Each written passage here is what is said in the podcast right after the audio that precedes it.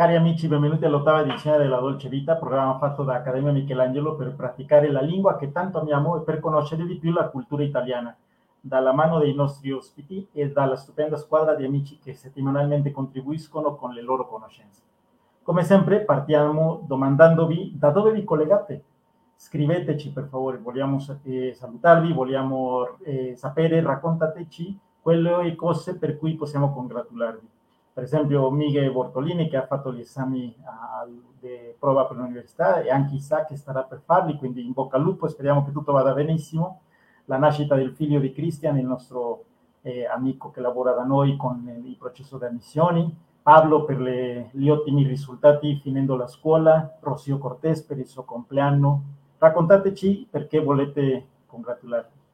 E se avete visto le edizioni anteriori, anteriori, allora la nostra invitata di oggi è, sarà ormai conosciuta da voi. E quindi eh, la professoressa Senia Radovic da Trieste. Senia, prima di tutto ti diamo il benvenuto.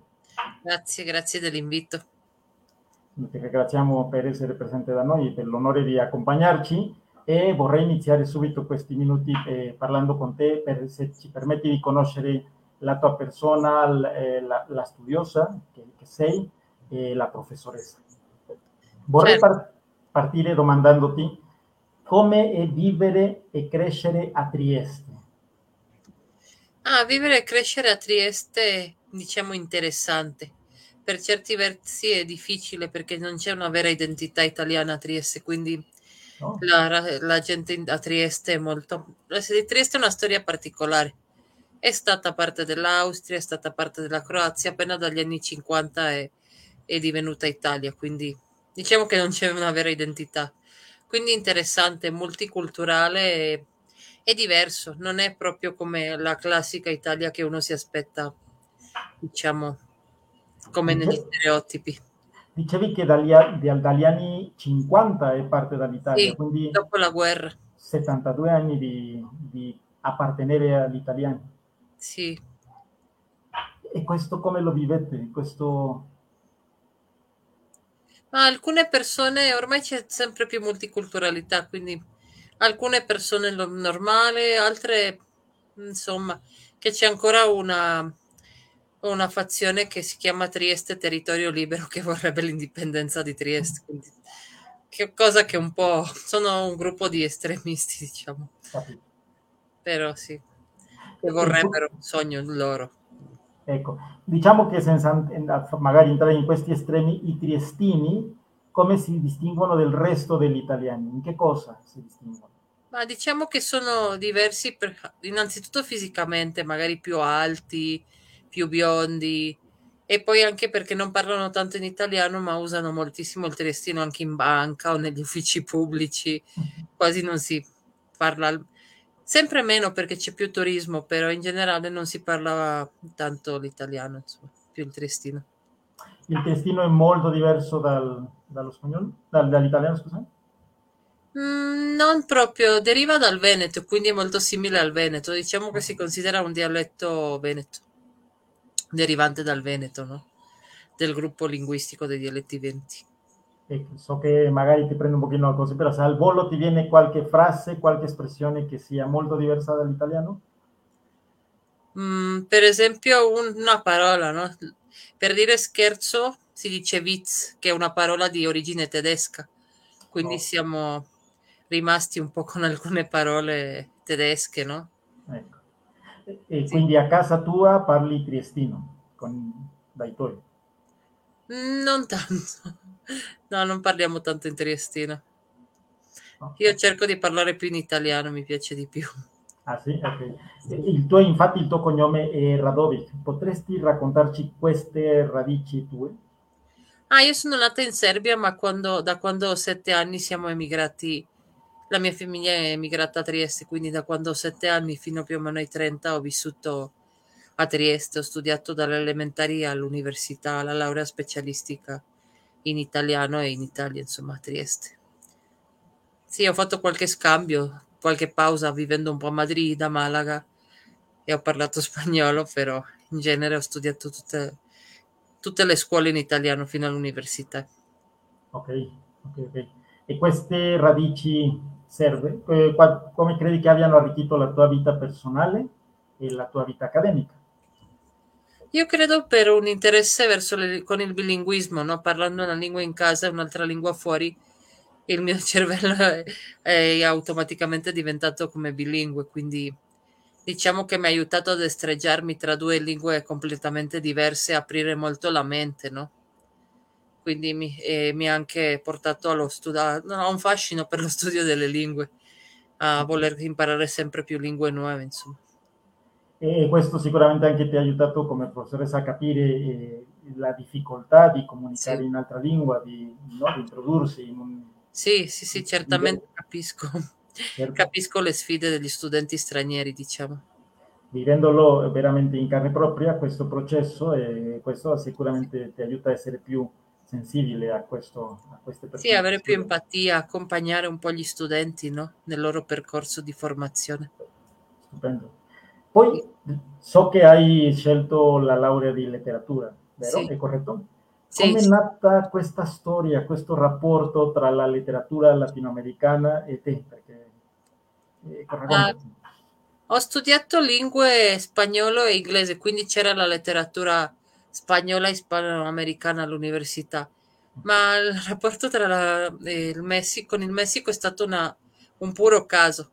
Non sapevo che cosa fare nella tesi triennale, quindi una ragazza che era appena ritornata dagli Stati Uniti aveva un sacco di materiale sulla mia scrittrice, su Margot Glantz, e me ne ha prestato un po' e ero indecisa tra lei e un'altra poeta che si chiama Claribella Allegria. Ma non so, mi sono sentita più identificata con Margot che anche lei comunque parlava, i suoi genitori sono di origine ucraina, parlavano ucra- in ucraino, lei parlava spagnolo, questa figura della migrante mi ha conquistato e mi ha portato nel 2009 a fare uno scambio per fare delle ricerche sulla tesi, cercare dei, dei materiali nella UNAM. E da lì, non so, mi è piaciuto molto il Messico, ho detto io voglio vivere in questo paese. Allora, quanti anni hai già fatto qui? Ah, sono stata due, nel 2009-2010 per tre mesi, dopo sono ritornata nel 2012 perché ho deciso di fare un master in letteratura. Stavo vedendo vari master in Messico, varie cose e mi ha attirato l'attenzione il master qui a Puebla. E anche la città di Puebla mi ha un po' attirato l'attenzione per le sue dimensioni, il suo passato coloniale. E sono ritornata nel 2012 a fare un po' di e carte, un po' di burocrazia, iscrivermi. Sono mm. rimasta un mese tra Puebla e Città del Messico. E dopo sono ritornata dal 2013, vivo ormai qui da praticamente nove anni. Nove anni, che bello. Sì. E qua, questo, eh, diciamo, Margot Glantz, so che magari in una pillola di letteratura di queste che tu ci condividi ogni settimana, eh, potremmo approfondirlo, ma, ma hai detto una, uno dei punti che ti attira di più è questa figura del migrante. Altre cose che, che lei vive, no? Vero? Sì, sì, sì. Ha appena compiuto, in gennaio ha compiuto 92 anni e adesso credo che sia in giro per l'Europa da quello che si vede su Facebook, perché ha Facebook, ha Twitter, è molto attiva sulle reti social, sui social media. E tu hai avuto questa opportunità di uno scambio sì. vero, no? Sì, sì, ho avuto l'opportunità di intervistarla un paio di volte, un tre volte e di presentare pure il libro a, qui alla WAP nel 2014, il suo libro è più recente in quel momento. Lei lo sa che hai fatto la, sua, la tua ricerca su di lei? Sì, sì, sì, sì, infatti una volta mi ha detto che se vorrà sapere cose su lei stessa chiederà a me.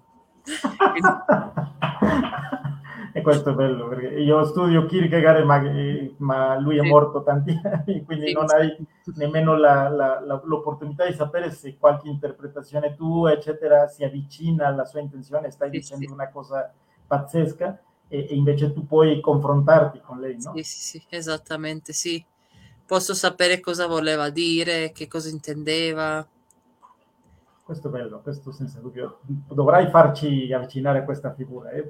sarebbe bello sentire da te, specialmente da te che, sei, che stai approfondendo, sei una studiosa di, di questa autrice, conoscere questo, eh, la sua opera e il suo materiale.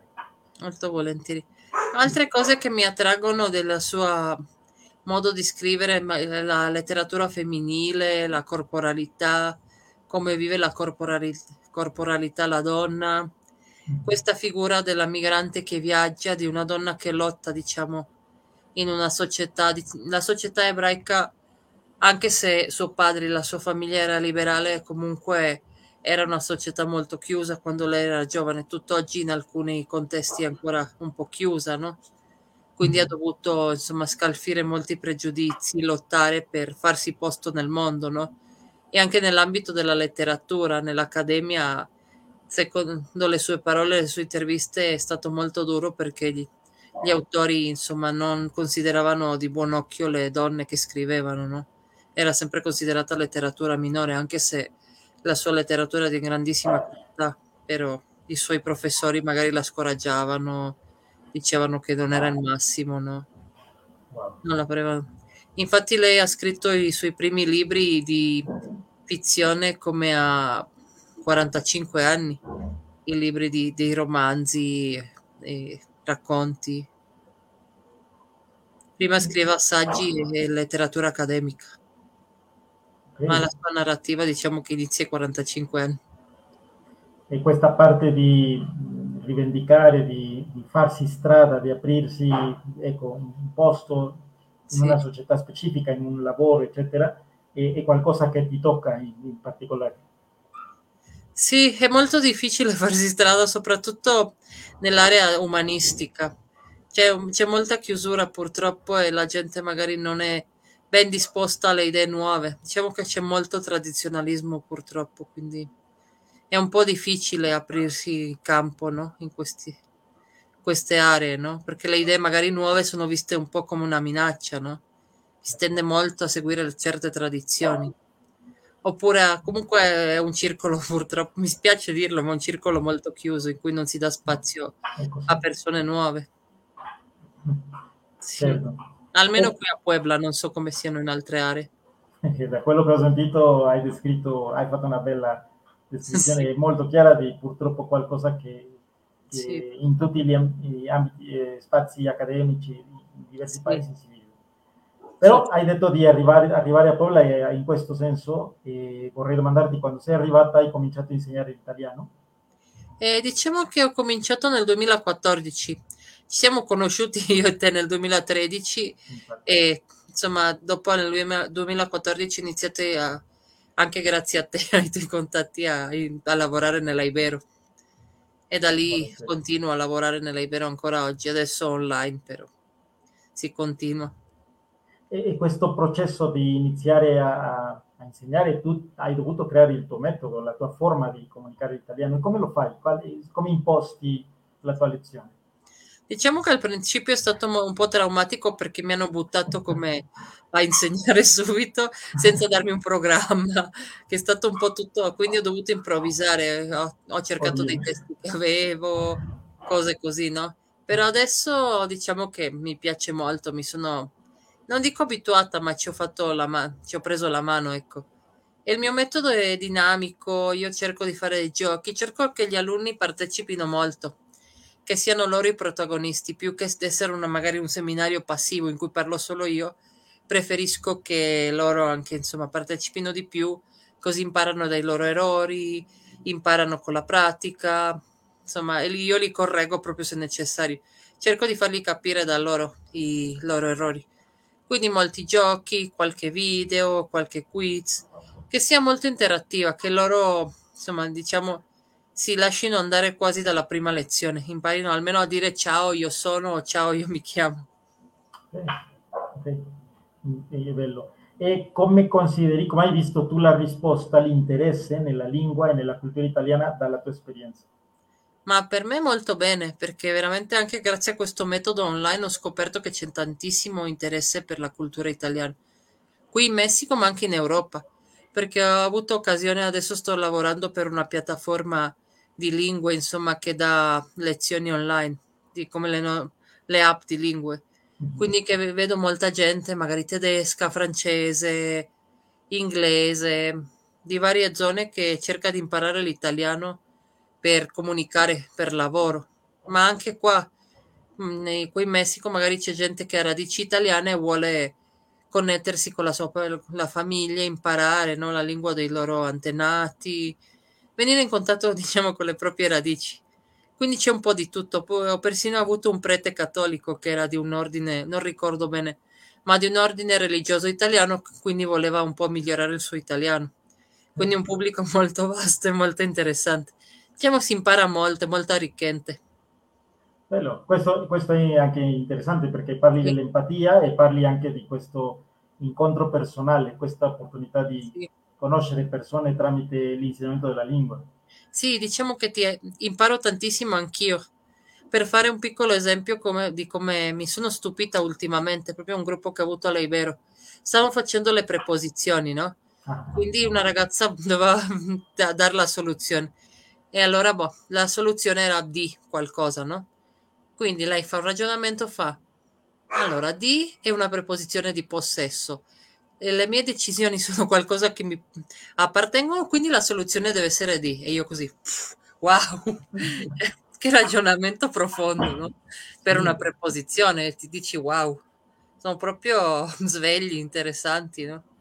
Questo è bello, no? Che ti trovi gente proprio che dici, io non l'avevo mica vista da questo punto di vista. Ma questo è bello perché quando un Sì. professore impara dagli studenti ed è Sì. aperto ad- a imparare nuove prospettive, nuove forme Sì. di guardare, magari quello che chiamano, di- cioè siamo abituati a vedere le cose di una maniera, Sì, poi se certo. uno studente ti, ti apre una nuova prospettiva, questo è Sì. una cosa bella.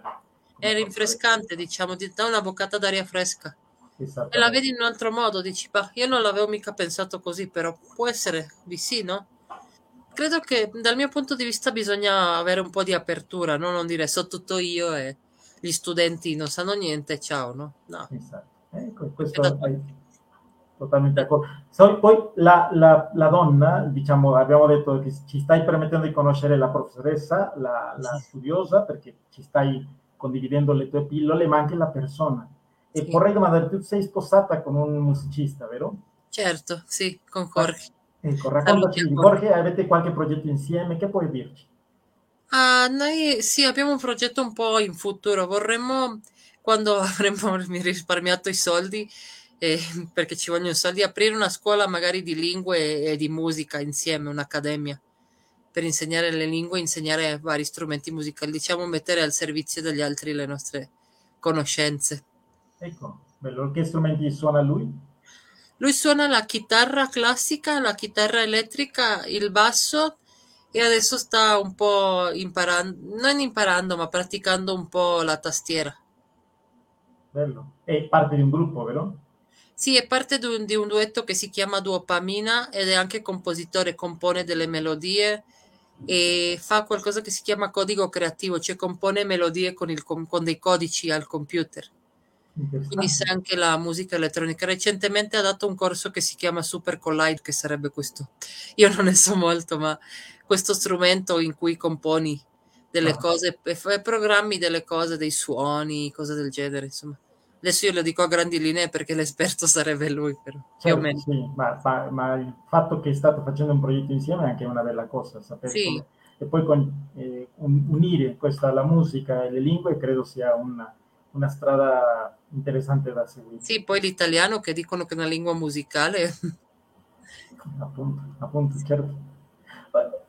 Se- ora come persona vorrei domandarti cosa, da- dalla tua esperienza, cosa potrebbero imparare secondo te le persone di Puebla, di quelle di Trieste e i triestini che potrebbero imparare dai poblani? È possibile fare questa- questo ragionamento? Sì, bella domanda, non ci ho mai pensato.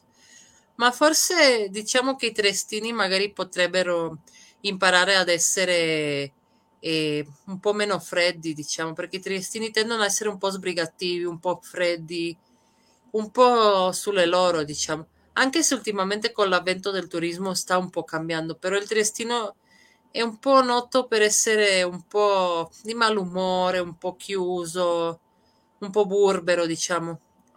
Però eh, diciamo che i poblani i triestini potrebbero fare un interessante scambio, magari i triestini potrebbero imparare a essere un po' più, diciamo, come dire, più aperti, più gentili, magari. E i, i poblani dai triestini magari a essere un po' più veloci, un po' più, diciamo, andare al punto senza fare giri di parole, almeno così penso io. Guarda che non so se sicuramente lo sai che tra, se paragoni le diverse regioni da, dal Messico, i poblani andiamo un pochino in questo giro, cioè hanno la, la, stessa idea di noi, cioè siamo freddi, non accogliamo tanto velocemente, le, i ragazzi che vengono a studiare dal sud, eh, da, dal sud del Messico soffrono sì, per, perché magari loro sono tanto abituati a che non c'è nessun problema, posso arrivare a visitarti allora che sia, da noi è ma come non, non, abbiamo accordato di vederci, non abbiamo fatto appuntamento quasi quasi, quindi questa personalità chiusa, eh, non so se ci sia allora qualche paragone valido tra, tra, il poblano e il resto del Messico e il triestino riguardo al resto Io credo di sì che possiamo un po'... Sì, perché anche, anche, Trieste è un po' a parte, diciamo che molta gente magari del sud o così dice, ma Trieste in Italia? molta gente nell'ignoranza dice non la conosce, non è molto presa in considerazione perché è un po' a parte, no? diciamo un po' geograficamente lontana. Non, non, so come dire, se uno pensa di visitare l'Italia, Trieste purtroppo non è nell'itinerario no? di un turista mm. che, che, vuole visitare non so, le classiche Roma, Firenze, Milano, no? Venezia.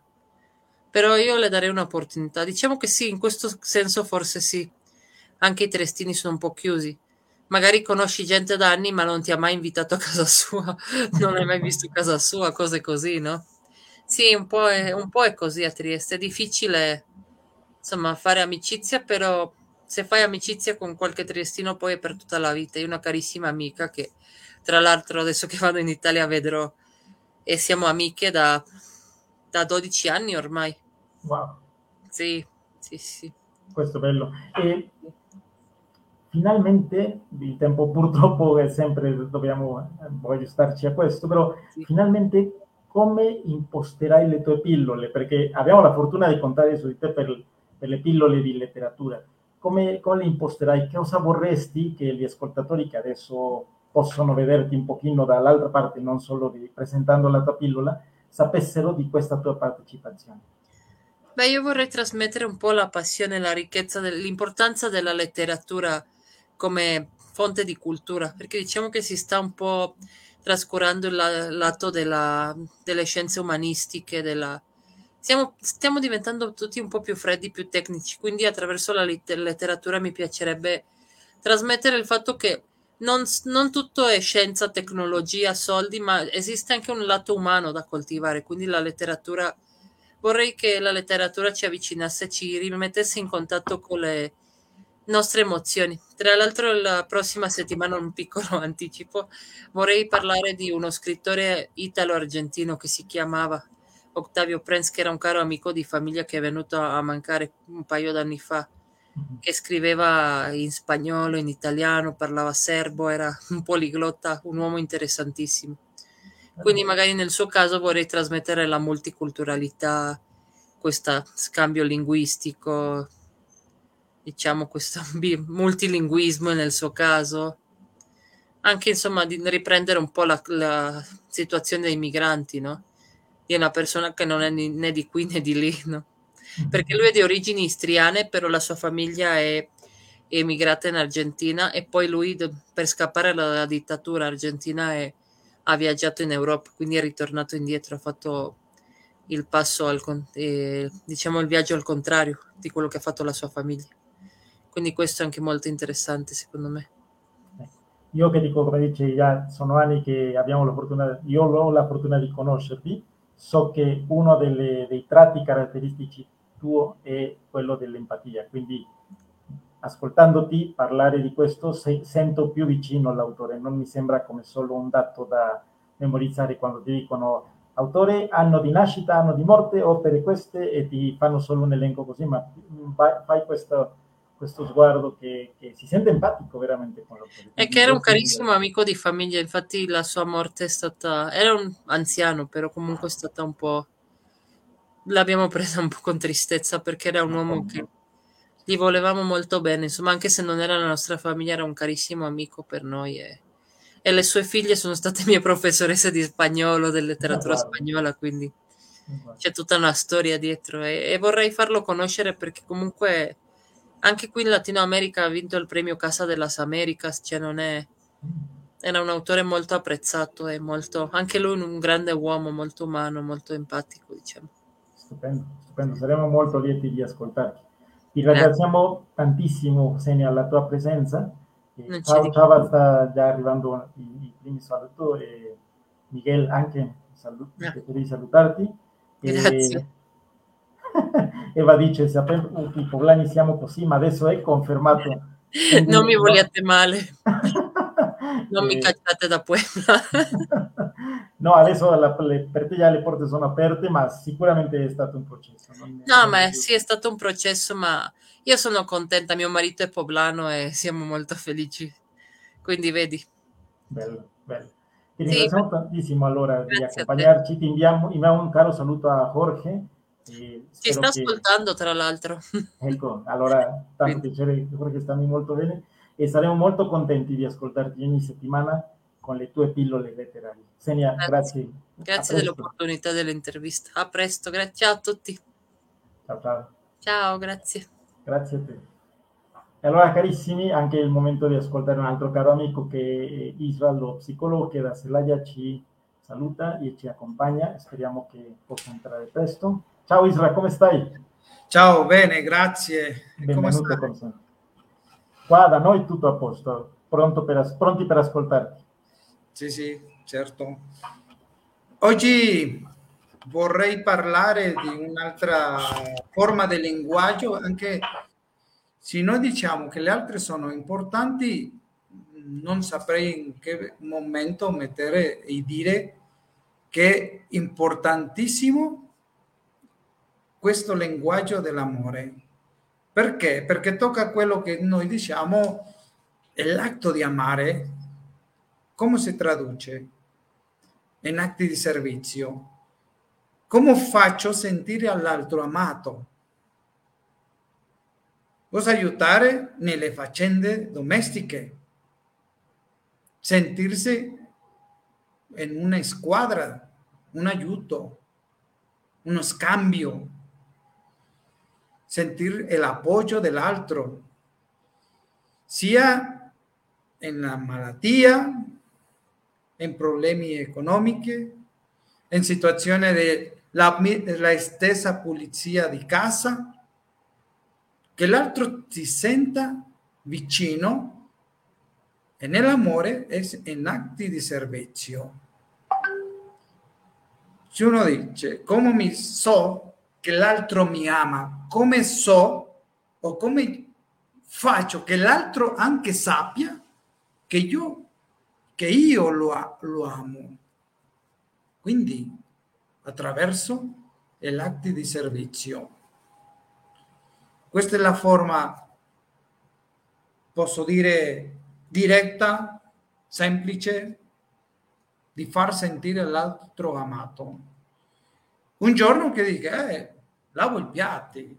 E condividere eh, la pulizia o, come diciamo, i compiti di casa, quindi fare una squadra, sentirsi una squadra e sentirsi amato sentir che stai nell'appoggio dell'altro. E non soltanto dire a ti ti tocca questo, a me questo, come un senso di dire per, ser, per essere uomo ti tocca fare questo, per essere donna ti fa... No, siamo in questo senso uguali, in questo senso siamo simili, quindi i compiti di casa con voi ambidue. Fare atti di cortesia, sì, come aprire la porta, eh, portare un bicchiere di acqua, eh, che poi vi sente in un servizio della cosa più semplice alla cosa più grande. Non ti preoccupare, o io faccio quello con i bambini, o io faccio quello di... Eh, ricordo una, un senso che mia moglie mi ha fatto, come che io sempre era quello che facevo la pulizia alla macchina. E un giorno, eh, dopo di uscire, di stare con un cliente, arrivo a casa e guardo la mia macchina pulita e si sente bene, ma magari cosa è? ma che fa? E mi rendo conto che mia moglie si sente bene. Quindi questo anche a me, anche a me mi dice devi fare lo stesso. Perché? Perché io vado a far sentire all'altro amato. La cosa che uno deve fare è anche dice in cosa ti posso aiutare a buttare le spazzatura, eh, a fare la spesa, a parecchiare prima di andare a pranzo o dopo del pranzo sparecchiare. Per la domanda è ti posso aiutare? Oggi cosa faccio? Mettersi d'accordo. Quindi ho fatto del risparmio di fare insieme questo sentirsi amato è fare delle cose insieme. Ecco qui, la malattia, nel senso di una, eh, fare un piano per comprare qualcosa, un progetto, perciò si dicono che una famiglia o una eh, coppia che fa dei progetti insieme si fa sentirsi in una squadra e questo fa sentirsi l'appoggio di uno dell'altro. Perciò bisogna far sentire l'altro amato attraverso gli atti di servizio. E la, la più forma quando dicono, in, ricordando questo, come io faccio eh, incrementare o a, a andare più nell'espressione dell'amore, comincia a vedere cosa posso fare per l'altro.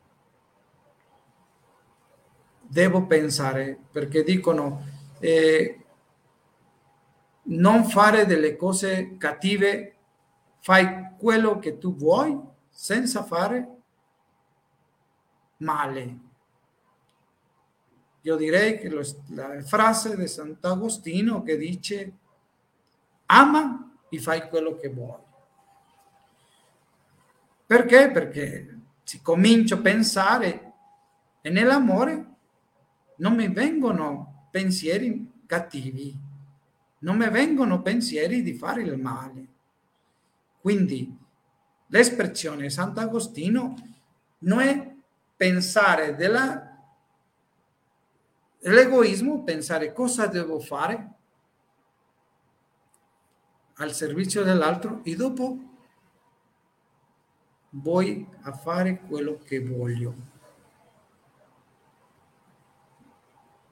Perciò eh, questa espressione che dicono fai quello che vuoi e dopo senza fare niente male all'altro. Comincia dal punto di uno e dopo pensare nell'altro. In Sant'Agostino è al rovescio. Penso nell'altro, nel servizio, nell'amore e dopo devo pensare cosa voglio fare. Sicuramente niente cattivi. Oggi voglio eh, questa espressione che non deve dimenticarsi mai nell'amore della coppia, in un matrimonio, quindi che si vuole andare avanti, atti di servizi. Non lasciare per far sentire all'altro amato attraverso questi atti. Questo era quello che io volevo oggi parlarvi a voi.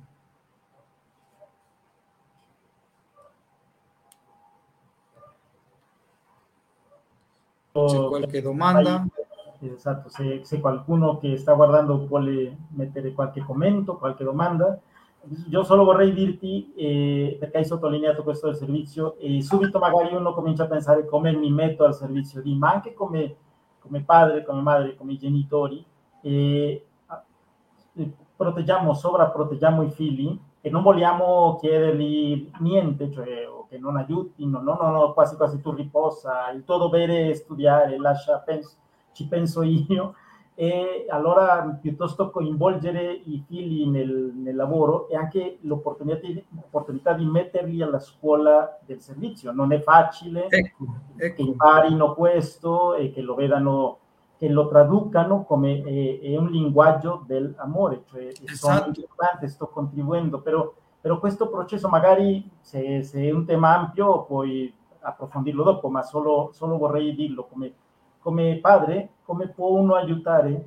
a che si capisca che è un linguaggio de, de, dell'amore, che quando chiedo l'altro di aiutarmi, io evidentemente quando eh, mi metto al servizio lo è, però quando chiedo all'altro di aiutarmi è una forma di anche di... Certo, come hai detto, è un linguaggio che tra la coppia, eh, la moglie e il marito deve arrivare ai figli e si vogliono sapere imparare a amare attraverso vedere i genitori. Cosa fanno i genitori? Cosa faccio una vita? E che lo faccia bene, non soltanto fare qualcosa, eh, fare la pulizia eh, della macchina, no, che sia fatta bene. E così tante altre. Però sì, possiamo vedere che le cattive forme che a lungo diventa una, eh, posso dire, cattiva insegnanza a casa. Per l'insegnanza dell'amore comincia a casa, certo. Sempre rimaniamo pensierosi, cioè alla fine no, non vengono tante frasi perché uno comincia a pensare come lo sta vivendo, come, come lo sto facendo. Grazie Irra per, per un altro approfondimento di questo, di, di, se qualcuno volesse, anche dopo se vuoi eh, condividere qualche link, qualcosa, noi le metteremo volentieri dopo eh, sul nostro sito, se, se è possibile, eh, e anche, come sempre, dopo ti chiederemo i dati di contatto, perché magari se qualcuno che, che ascolta vuole già farti un, avvicinarsi già direttamente a te, può farti magari qualche domanda. Quindi ci mettiamo d'accordo per mettere questo. Bene, benissimo. Allora, arrivederci. Arrivederci. Buona settimana. Altrettanto, grazie mille per la tua presenza. Ciao ciao. E adesso sentiamo la nostra carissima professoressa in una, eh, Antonietta in una registrazione. Adesso lei non si collegherà dal vivo, però ci mostrerà eh, sua il suo interessante contributo. Quindi chiediamo a Hector se possiamo proiettarlo. Eh, salve, sono Maria Antonietta Sulas, eh, sono maestra di storia dell'arte, eh, lavorerò per l'Accademia Michelangelo mh, mm, dando dei corsi d'arte e eh, alcune pillole no, che potrete vedere eh, così come curiosità per interessarvi un poco ai temi che tratteremo nelle lezioni. Oggi, la pillola di oggi è su Van Gogh. Van Gogh che eh, non si sa bene se era un, un, genio o un pazzo. Allora, cercheremo di fare un poco di luce su questa, su questa domanda, no? Van Gogh genio o pazzo? Vedremo delle immagini no? che ci aiuter, aiuteranno a capire meglio mh, il suo percorso no? e a rispondere a questa, a, a questa domanda. Andiamo con la prima. Pochi artisti sono stati rappresentati dal cinema come Van Gogh e questo ha condizionato molto l'idea che abbiamo di lui, rafforzata anche da una certa narrativa scandalistica o dall'esposizione di alcuno dei suoi quadri, come quello dove si rappresenta dopo essersi tagliato l'orecchio. Qui vediamo alcune locandine di eh, film che eh, trattano il tema di Van Gogh. E qua il quadro dove lui si rappresenta dopo essersi tagliato l'orecchio. Pensiamo, Van, pensiamo a Van Gogh come a un genio pazzo che all'improvviso si mette a dipingere freneticamente sotto l'impulso di un'incontrollabile aspirazione, non sapendo che la sua opera è il frutto di un progetto di denuncia sociale. Come rappresentare la vita dei contadini, come diceva lui, che si guadagnano il pane con il sudore della fronte, o i tessitori a cui voleva restituire la dignità persa tra gli ingranaggi dell'industria. Così come raccontare la storia di tutta una vita rappresentando degli scarponi usati, oppure era il risultato di una necessità di esprimere sentimenti che solo attraverso il colore sperava di poter trasportare sua, eh, dalla sua anima a quella di chi li guardava. Certo, era un genio, però la sua genialità era dovuta anche al duro lavoro come autodidatta, alla conoscenza non superficiale dei grandi pittori della storia, al lavoro svolto nella Galleria d'arte dello zio, la visita assidua nei musei parigini o ai caffè ritrovo degli artisti che stavano sperimentando con la luce ed il colore. Non dobbiamo pensare a un Van Gogh rozzo perché povero e trasandato nel vestire. Vincent aveva una grande cultura generale, parlava oltre all'olandese, francese, inglese, tedesco, traducendo anche la Bibbia in queste lingue. Inoltre studiò sempre da autodidatta matematica, storia, geografia e scienze. Era un lettore appassionato e tra i suoi autori, eh, preferiti c'erano Shakespeare, Eliot, Dickens. Era anche un, un avido lettore di biografie d'artiste perché era convinto che, lavoro, che la loro vita si rifletteva nella loro arte, così come la sua pittura era il risultato di tutto quello che lui era. In più era un eccellente scrittore, scrisse centinaia di lettere al fratello Teo, che più che lettere confidenziali possono essere considerate come riflessioni filosofiche e a volte anche poesie.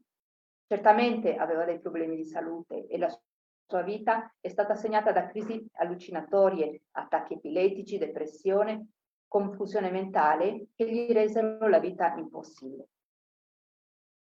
Gli studiosi nel corso del tempo hanno cercato inutilmente di circoscrivere la sua follia, definendolo epilettico, schizofrenico o semplicemente alcolizzato da assenzio, un liquore in grado di provocare allucinazioni.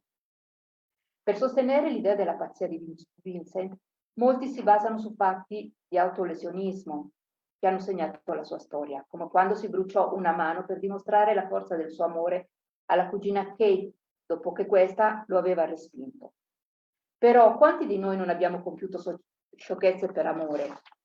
E poi c'è la teoria che per sentire meno un dolore dobbiamo provarne uno più forte, a volte fisico.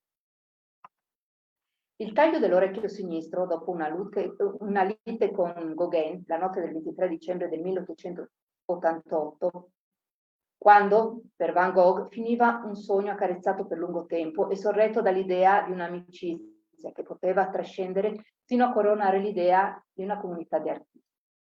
La delusione, la depressione, l'alcol, l'intossicazione da piombo lo portarono ad avere crisi epilettiche e schizofreniche che avrebbero avuto come conseguenze il ricovero in ospedale. I quadri del periodo riflettono il suo stato d'animo, come il quadro Ritratto di un paziente all'ospedale di San Rimini nell'ottobre del 1889, dimenticando così i quadri luminosi e ottimisti del suo arrivo ad Arles, quando dipingeva i mandorli fiore, o i suoi girasoli che avrebbero dovuto adornare la casa che avrebbe condiviso con Gauguin. Sicuramente l'amicizia con il malinconico medico pittor Palgaget non aiutò a migliorare il suo stato d'animo, visto che il medico soffriva di depressione, tanto che indusse Van Gogh a ritrarlo come un'espressione di profonda malinconia, rappresentando così la comune disillusione della loro epoca. Più che pazzo possiamo considerare Van Gogh come uno che si portava dentro il male di vivere, dovuto a una grande sensibilità che non lo lasciava indifferente di fronte al dolore e lo portava a mostrare realtà scomode, come per esempio abbiamo visto la, la dura vita dei contadini olandesi. Eh, o mostrando il dolore in una maniera così cruda e semplice come nel quadro dove rappresenta nuda a Sienne. Il quadro è intitolato Dolore. Van Gogh aveva compreso che la natura non è solo bella, perfetta, ideale, come la rappresentano gli impressionisti, ma anche terribile, cattiva, noiosa, addirittura nauseante. Lui era capace di osservare la realtà da un'altra prospettiva, anche se quello che oggi ci sembra geniale al suo tempo era considerato scomodo e si cercava di coprire il disagio sotto l'appellativo di pazzia. Anche la sua morte, ancora velata dal mistero, rientra nel rango della pazzia. Chi se non un pazzo può togliersi la vita? E giusto nel momento in cui sta iniziando ad essere riconosciuto ed apprezzato? E poi perché scegliere una morte così dolorosa? Perché spararsi alla pancia quando con un semplice colpo alla tempia poteva farla finita. Solo un pazzo poteva fare una scelta del genere. Tendiamo a chiamare pazzia ciò che non capiamo e solo con il tempo riconosciamo che quella, che un tempo veniva definita pazzia, è il risultato di una serie di fattori e sensibilità diverse che conducono alla genialità. Va bene, allora questa è stata solo una, una piccola pillola no, per eh, fare un po' di luce su quello che è Van Gogh e sui pregiudizi che noi abbiamo condizionati un poco dalla, dalla pubblicità, eh, un poco da, mm, dalla cinematografia e eh, un poco dalla nostra fantasia. Eh, spero che questo sia servito a fare luce e la prossima, la prossima pillola sarà, mh, mm, il tema sarà quanti quadri ha venduto Van Gogh. Ci vediamo alla prossima settimana e a presto. Ciao.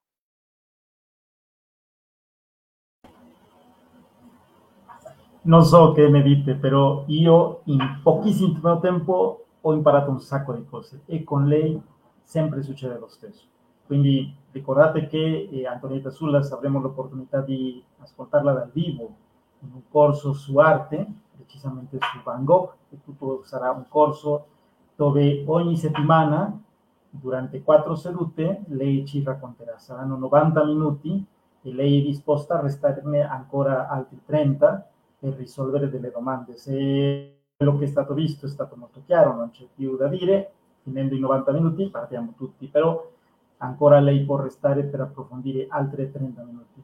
Questo potete vedere quali informazioni e sempre potete scrivere qualche commento eh, sul, sul nostro sito Facebook. Questo è un classico esempio di ciò che cerchiamo, usando l'italiano, eh, la lingua che tanto ci piace, conoscere la, la cultura italiana e anche questa, con questa lingua conoscerne altri. In questo caso Van Gogh non è un autore italiano, però la, il, diciamo, lo sguardo che Antonietta ci darà usando l'italiano ci permetterà di vederlo come un ponte, il mezzo attraverso il quale mi arriva questa conoscenza è questa lingua. Quindi vi invitiamo speriamo che possiamo contare su, su di voi e, e, soprattutto che vi piace. Sono sicuro che vi piacerà a coloro che possano ascoltare. Adesso finalmente questa questa, eh, questa settimana abbiamo una cosa nuova, una cosa bella, perché abbiamo una testimonianza. C'è un ex studente di accademia, un ragazzo che ha finito eh, corso, che ha, sì, il percorso formativo tempo fa e che adesso ci racconta la sua esperienza, il nostro caro amico Elvaro, quindi lo ascoltiamo. Ciao, sono Luis Eduardo ho imparato l'italiano presso l'Accademia Michelangelo dal 2017 fino al 2019.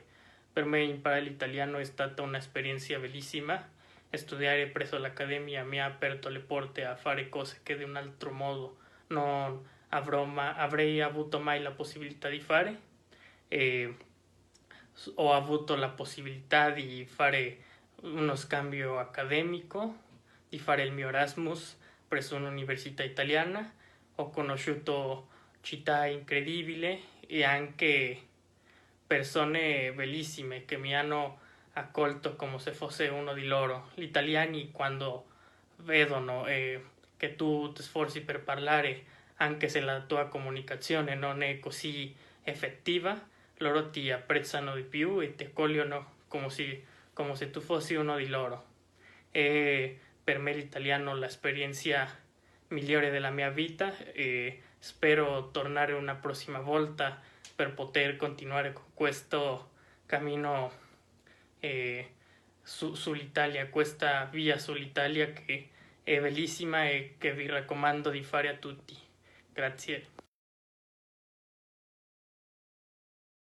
Speriamo presto sentire a tutti coloro che studiano da noi, che hanno studiato da noi e che adesso sono in processo di poter fare il vostro video e questo, raccontare la, come ha cambiato la vita, la vostra esperienza, il conoscere questa lingua. Sono sicuro che grazie a cominciare questa strada di conoscere l'italiano vengono, verranno senza dubbio delle belle esperienze. Quindi questa è nostro, la prima nostra testimonianza, speriamo di averlo, di averle in ogni programma. Adesso che stiamo già finendo, siamo arrivati al tempo, vorrei domandarvi alcune cose. Ricordate, tentate di scriverle lì, non fare trappola eh? non cercare su internet. Da quello che avete sentito, mettete alla prova la vostra comprensione. Domanda 1. Come vengono chiamate le persone che abitano a Trieste? Qual è la, forma di, in cui vengono chiamate? Mentre invitiamo a che voi possiate risponderla, e vi ricordo che Trieste si trova al nord, al nord Italia, quindi come diceva Senia non è un posto specificamente di quelli che sempre vanno visitati, però per coloro che vedono dopo eh, il programma, eh, la risposta è Triestini, Triestino, una persona che viene da Trieste è così, è chiamata così. Un'altra domanda, a partire da quale decennio eh, appartiene Trieste all'Italia, è stata accolta Trieste in Italia? potete dopo rivedere questa intervista e ricordate rimane lì per voi per, eh, sulla pagina di Facebook e voi potete confrontare, pausare addirittura quando parla la professoressa e vedrete che Trieste appartiene all'Italia dagli anni 50, quindi recentissimo. Noi abbiamo idea di, ah sì, Italia secolare, sì, però l'Italia che noi conosciamo è giovanissima 70 anni appena che è stata inclusa Trieste eh, all'Italia. Dove è nata la professoressa Senia Radovic? In quale nazione? Non è nata in Italia, ha vissuto praticamente tutta la sua vita lì, ma è nata in Serbia. Esattamente. Potete dire qualche caratteristica di Margot Glantz che ha suscitato l'interesse della professoressa Senia? Qualcuno ricorda? Bene, lei diceva la figura del migrante, questo come, la, come viene mostrato. Anche una risposta possibile a questa domanda sarebbe eh, la forma di vivere la corporalità dalla donna. Questo è anche un tratto che ha attirato molto l'attenzione di Seni. Domanda di vocabolario, eh? queste tenteremo di farle nelle prossime sedute anche nei nostri programmi puntate. Senia ha usato un aggettivo per descrivere i triestini, una parola che è un sinonimo di aspro, scostante, non affabile, non cordiale, come, una, come una, un tratto della personalità dei triestini. È una parola di sette lettere che comincia con la lettera B. Non so se avete fatto attenzione, è saltata quando la professoressa eh, ha descritto questo, se avete fatto attenzione a questo, una persona non molto accogliente, che non invitante, che è un po' scostante, che, che non è affabile, affabile, dai, vieni, ti accompagno, ti invito, no, no, non è affabile, si dice burbero. Quindi impariamo un nuovo termine per questa, in questa seduta. Sesta domanda, questa appartiene al tema di Israele. Di quale linguaggio dell'amore stiamo parlando quando aiutiamo le nostre persone care? Ci sono cinque, per, chi aveva visto sin dall'inizio delle puntate eh, le partecipazioni di Israele, qual, ha parlato di cinque linguaggi dell'amore. A quale appartiene questo? Fare, dare, dare una mano sarebbero gli atti di servizio. Un altro punto che dobbiamo riflettere per vivere meglio, vivere più felici tra di noi. Due domande di Van Gogh. La prima, quante lingue parlava Van Gogh? Sicuramente avete ascoltato dalla professoressa Antonietta che Van Gogh parlava quattro lingue, olandese, francese, inglese e tedesco, riusciva a tradurre tra, tra di queste. Che malattia, l'ultima, soffriva Van Gogh? Qual era la malattia fisica che soffriva Van Gogh e che ha, è stata un'esperienza molto pesante per lui nella sua vita? Sarebbero le crisi epilettiche. Quindi, se ascoltando queste domande, anche se non le avete scritte sul, sui nostri commenti, eh, le avete risposto, eh, allora complimenti, vuol dire che la vostra comprensione orale è molto buona. E se invece in qualche momento non avete trovato la risposta, è sfuggita, non, non, non avete ancora potuto prenderla, non vi preoccupate, è un'abilità, è come andare in bicicletta, che dobbiamo fare? Salire sulla bicicletta un'altra volta. Cado, ho dei problemi, ripeto l'esperienza finché diventa qualcosa propria. Quindi spero che i prossimi ascolti vi aiutino a sviluppare questa abilità, conoscere di più la lingua e la cultura italiana dalla mano dei nostri invitati, dalla nostra bellissima squadra di persone che collaborano ogni settimana e nel frattempo invio a tutti un cordiale saluto. E ricordate anche, e ringraziamo scusate, a Hector che come sempre ci aiuta nei controlli e che permette che tutti questi video e tutte queste interviste possano arrivare a voi. Vi auguriamo una bella settimana a tutti, statemi molto bene. Grazie, ciao ciao.